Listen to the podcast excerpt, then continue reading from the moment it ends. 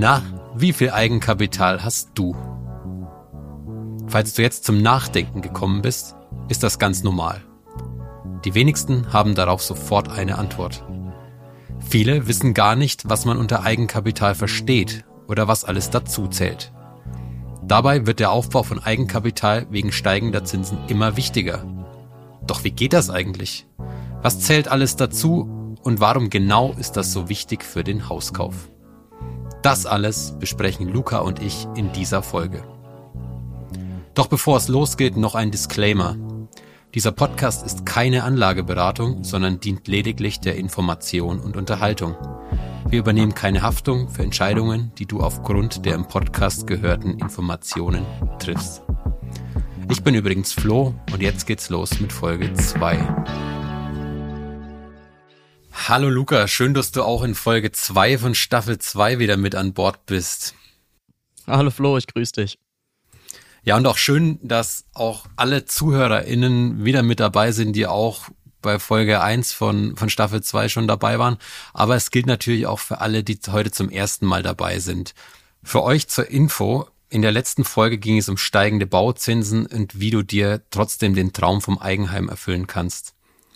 Generell gehen wir in diesem Podcast auf aktuelle Fragen und Entwicklungen ein, die den Traum vom Eigenheim beeinflussen. In den nächsten Episoden sprechen wir über Immobilienpreise, über Fördermittel und auch über Photovoltaik. Und da bin ich froh, jemanden wie dich als Heimatexperten an der Seite zu haben, Luca. Denn ich bin auch noch auf der Suche nach einem Haus und umso mehr freue ich mich, dass du mir weiterhin mit Rat und Tat zur Verfügung stehst. Heute ganz aktuell zum Thema Eigenkapital. Und das ist ja dein Lieblingsthema. Ja, das stimmt, Flo. Ich hoffe, ich kann dir weiterhelfen. Ja, dann fangen wir doch direkt mal an. Was ist denn eigentlich alles Eigenkapital? Also, Eigenkapital ist ja quasi das, was du grundsätzlich gesagt selber mit in die Finanzierung bringst. Ne? Ähm, es gab oder es gibt auch heute noch verschiedene Formen von Eigenkapital. Das naheliegendste und natürlich auch äh, fairerweise in 90 Prozent der Finanzierungsanfragen von Kunden und Kundinnen ähm, ist einfach das Thema Barvermögen, ja, also Geld, was sie, was sie ähm, so zur Verfügung haben und halt einfach das die Ersparnisse auf dem Konten, ja, ob das jetzt das Girokonto oder das Tagesgeld ist oder vielleicht von früher noch das Sparbuch, aber quasi einfach Geld, was auf der Bank liegt, was dazu gespart wurde, oder zufällig gespart wurde, was für den Kauf oder den Bau hinterher benutzt werden soll. Ist Barvermögen dann auch der berühmt-berüchtigte Geldkoffer, der irgendwie bei der Oma unterm Bett liegt? Also, das gibt es tatsächlich, ist mir jetzt so konkret dann immer, also ist mir konkret nicht aufgefallen, oder ist mir noch nie passiert. Ist immer die Frage, wie kriegst du es bei der Bank eingezahlt, ne? Ähm, oder wie viel ist es? Aber normalerweise ist es auf den Konten vorhanden ähm, und wird dann einfach genutzt für die Finanzierung. Jetzt ist ja Barvermögen nicht das Einzige, was unter Eigenkapital fließt. Wie sieht's denn bei, bei Grundstücken oder bei Eigentumswohnungen aus? Mhm. Also das Thema Grundstücke, ähm, absolut. Also wenn ein bezahltes Grundstück, ähm, was quasi abbezahlt wird, kann man sich eigentlich so merken, wird wie Eigenkapital angesehen. Ja, die Bank bewertet quasi ähm, den Neubau zum Beispiel, den Neubau plus das Grundstück. Ja, es wird ja der Bodenwert, also der Wert des, des Grundstücks, ähm, wird jetzt zusammen errechnet und heißt von, ich sag jetzt mal Bauvorhaben, ich sage jetzt mal 800.000 Euro, ja, ist dann quasi anteilig schon bezahlt, ja, weil das Grundstück halt mit eingebracht wird. Ähm, also wenn man so möchte, kann man es als Eigenkapital sehen. Jetzt hast du gerade noch das Thema ähm, Eigentumswohnung angesprochen. Mhm. Ich gehe mal nicht davon aus, dass du meinst, ich habe eine Eigentumswohnung und verkaufe die, ja, sondern du meinst, die Eigentumswohnung wirklich mit in die Finanzierung reinzubringen, richtig? Genau, also aktuell wohne ich zwar zur Miete, aber es könnte auch sein, dass ich in einer Wohnung lebe, die mir gehört. Es sind ja vielleicht auch viele unserer ZuhörerInnen dabei, denen das genauso geht. Und inwieweit kann ich die einrechnen lassen? Ist ein, ist ein schönes Thema, weil es wirklich ähm, sehr, sehr oft vorkommt tatsächlich. Ja, auch vielleicht ähm, den Fall, den du gerade geschildert hast. Oder einfach ähm, Kunden, die sagen, meine Eltern haben ein abbezahltes Haus oder haben da noch eine vermietete Wohnung, die sie mit einbringen würden die Bank nimmt es als Zusatzsicherheit. Also es ist kein, kein Barvermögen, also das Geld ist ja nicht da, aber die Bank hat noch ein zusätzliches Objekt oder eine zusätzliche Immobilie in Form von Sicherheiten. Das heißt, nicht nur das zu finanzierende Objekt, nicht nur da trägt sich die Bank ins Grundbuch ein, ja, sondern halt auch auf dem Zusatzobjekt. Das heißt, die hatten einen besseren Zinssatz, dadurch, dass die Bank eine bessere ähm, Sicherheit hat oder mehr Sicherheiten hat der, ich sage jetzt mal in Anführungsstrichen, Nachteil oder was viele natürlich vergessen, ähm, der Unterschied zum, zum Barvermögen oder zum Ersparnis, ist natürlich, dass der Darlehensbetrag trotzdem gebraucht wird. Also Zusatzsicherheit, ich sage jetzt mal, die Wohnung ist 500.000 Euro wert, dann ist das als Sicherheit für die Bank da, aber man braucht das Geld ja trotzdem. Ja, also monatliche Rate ist dementsprechend dann etwas höher, als wenn man die 500.000 Euro selber einbringen kann. Mhm. Spannendes Thema.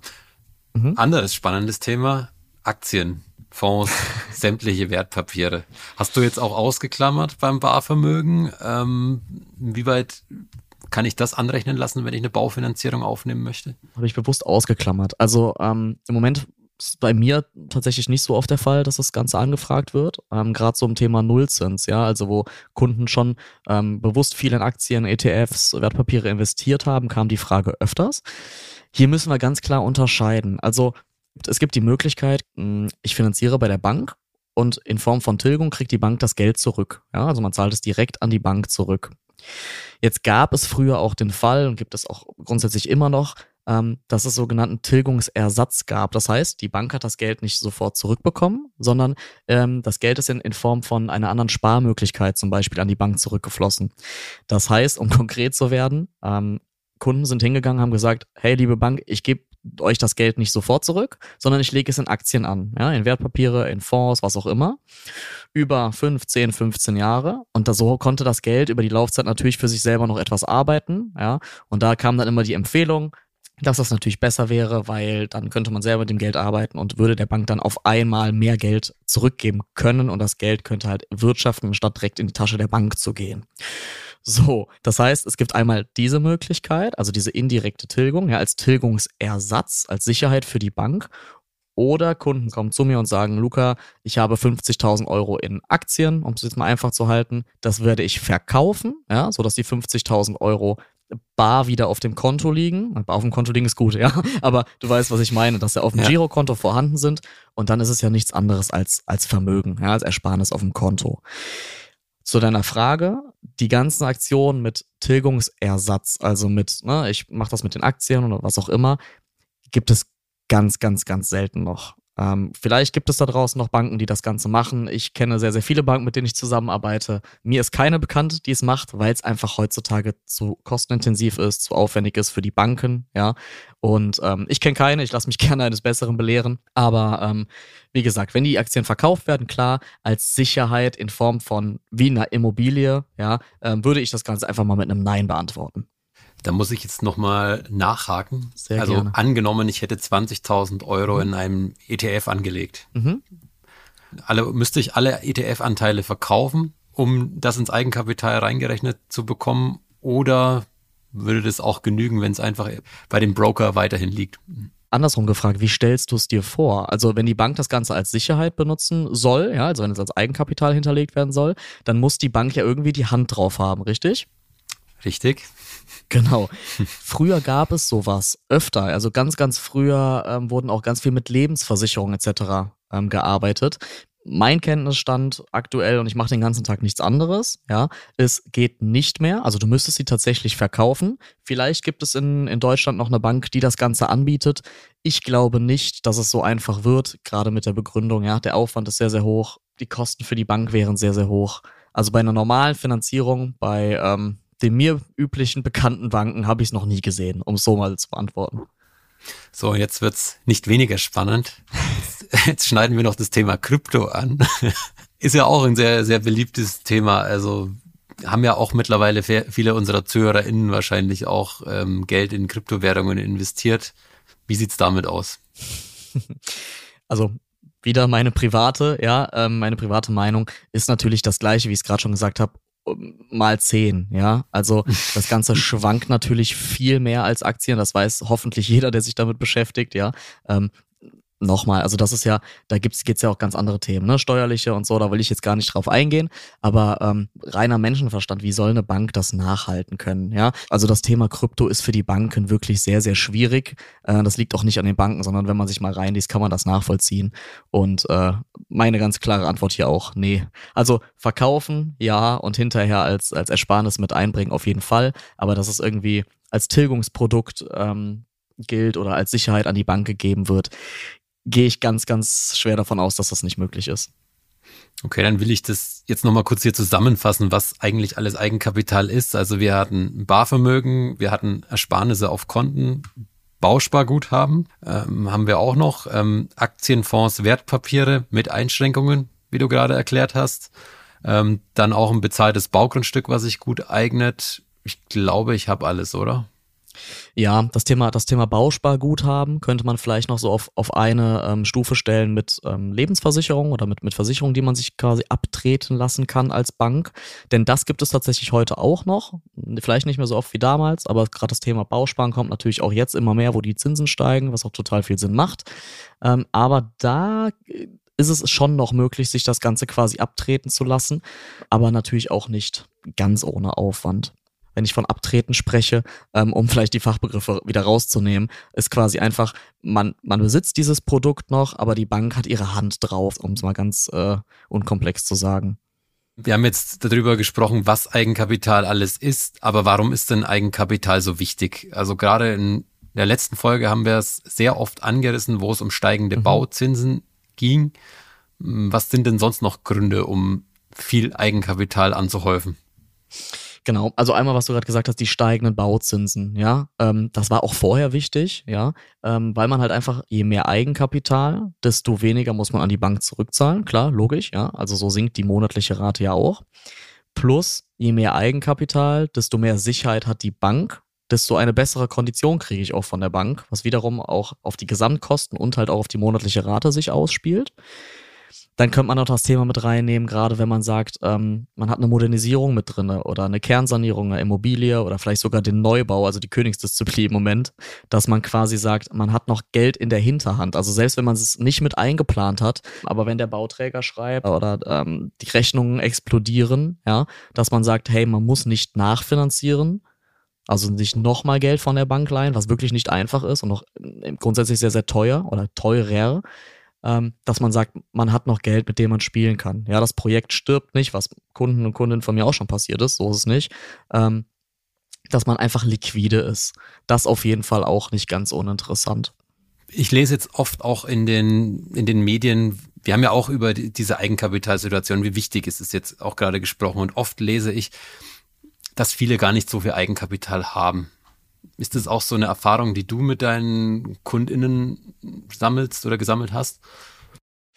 Ja, ja und nein. Also man muss wirklich ganz klar unterscheiden. Es gibt, es gibt die Fälle und es gibt die Fälle, ja. Also es gibt Kunden und Kundinnen, die ähm, haben sich wirklich jahrelang zusammengerissen und wirklich viel Geld zusammengespart. Es gibt die Kunden, die sich das Geld von den Eltern ja, zur Verfügung gestellt bekommen.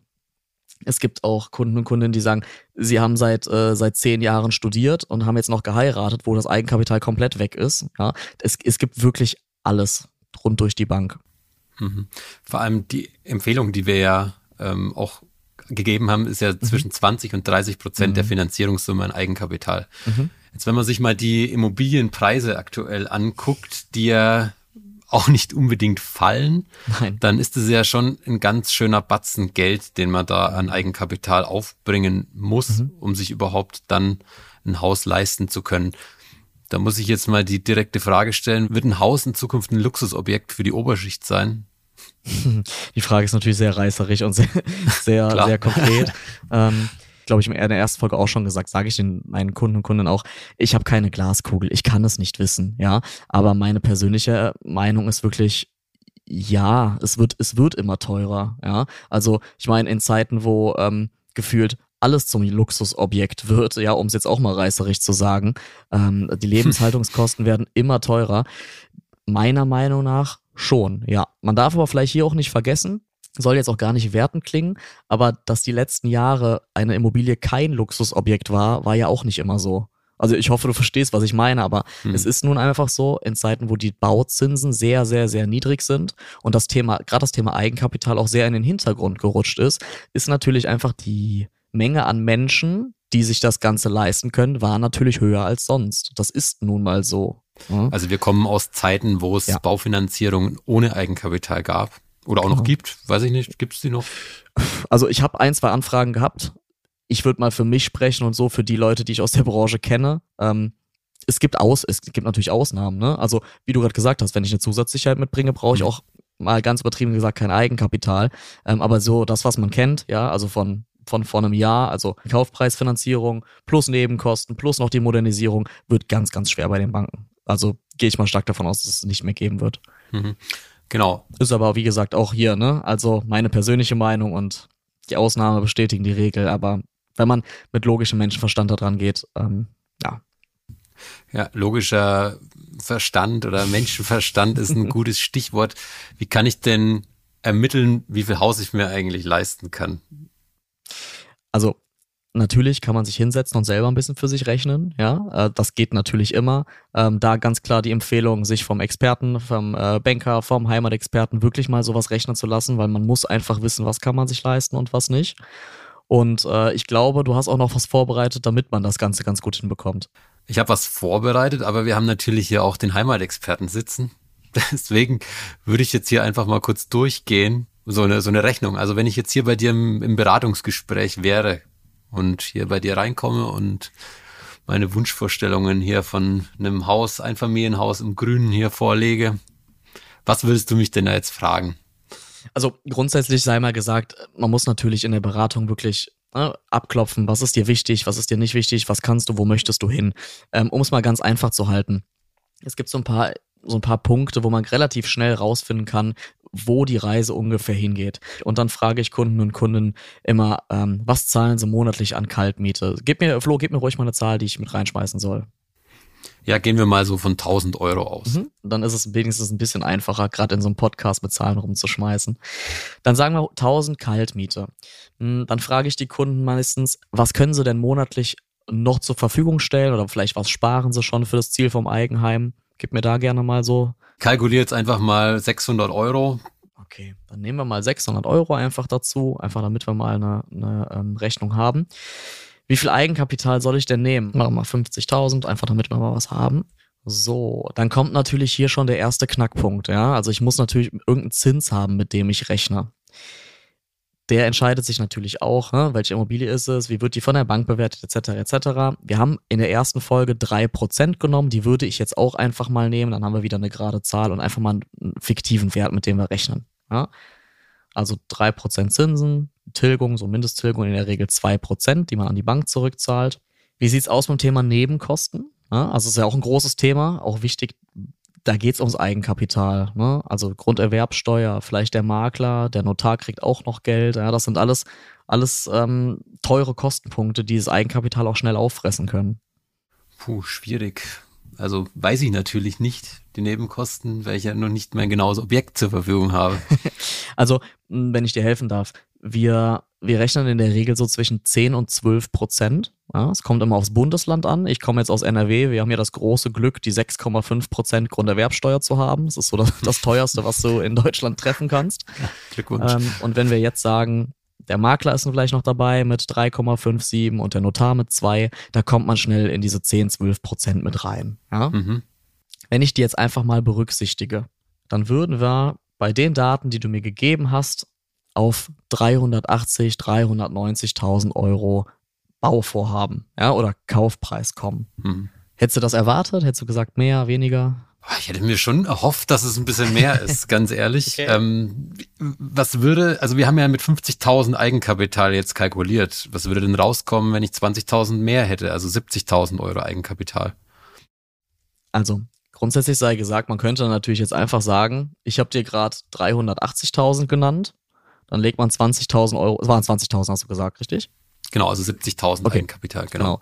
Dann könnte ich dir jetzt sagen, ja klar, dann sind es 400.000. Ja, also die Rechnung äh, kriegt ja jeder noch hin.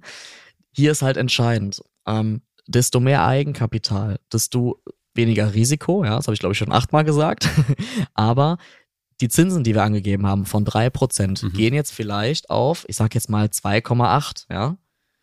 So, und dann kommen wir hier auf einmal auf ein Finanzierungsvolumen ungefähr von 413.000 Euro, ja, 420.000 Euro. Ähm, das ist halt das, wo ich sage, das Eigenkapital ist halt nicht nur, okay, dann kann ich noch um diese 10.000, um diese 20.000 Euro mehr, sondern es ist wirklich wichtig zu gucken, hey, wie viel Eigenkapital muss ich einsetzen, damit ich bei der Bank einen niedrigeren Zinssatz bekomme, damit ich mir halt hinterher mehr Darlehen leisten kann für die gleiche monatliche Rate.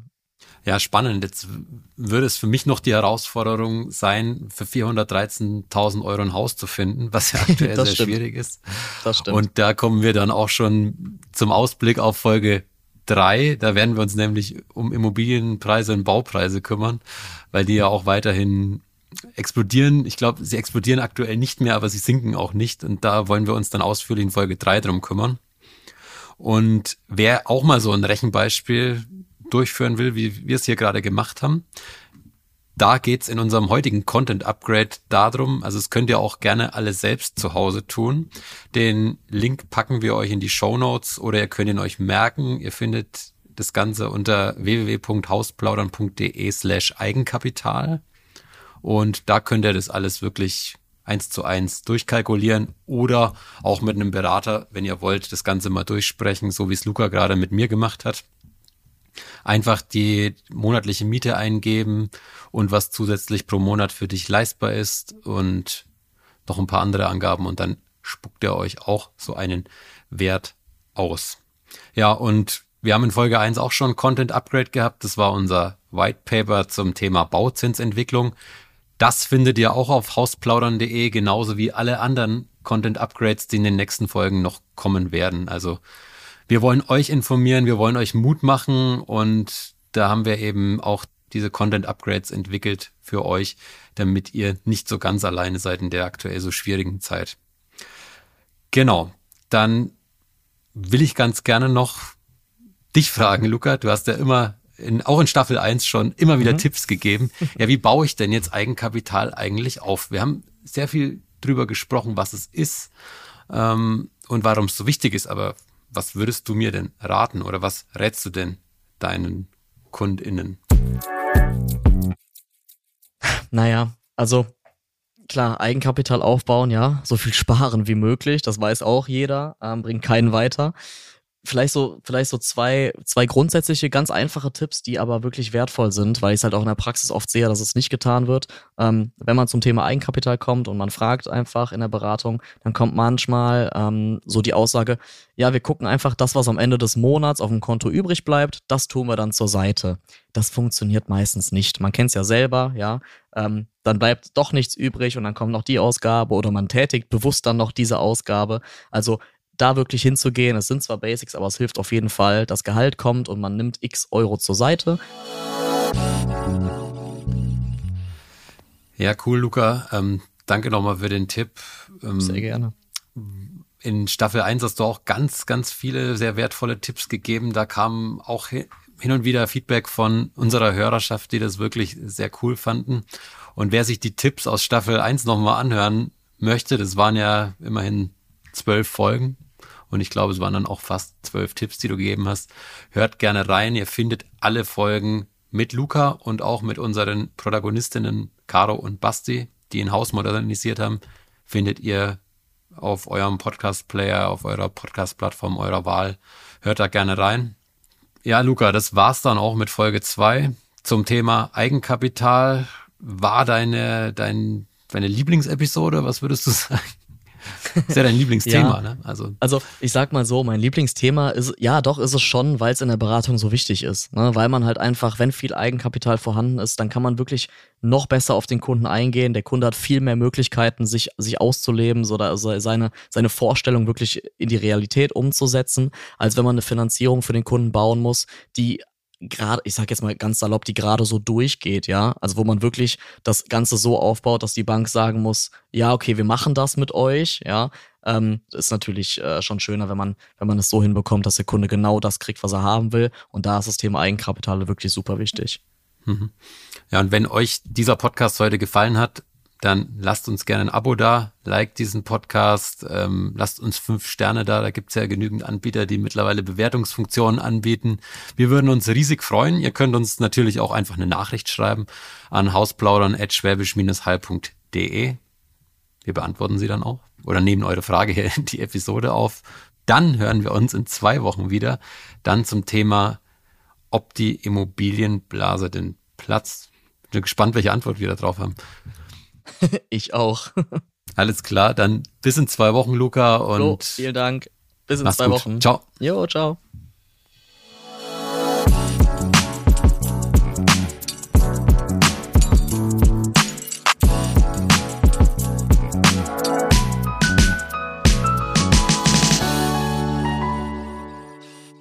Dieser Podcast wird produziert von Podstars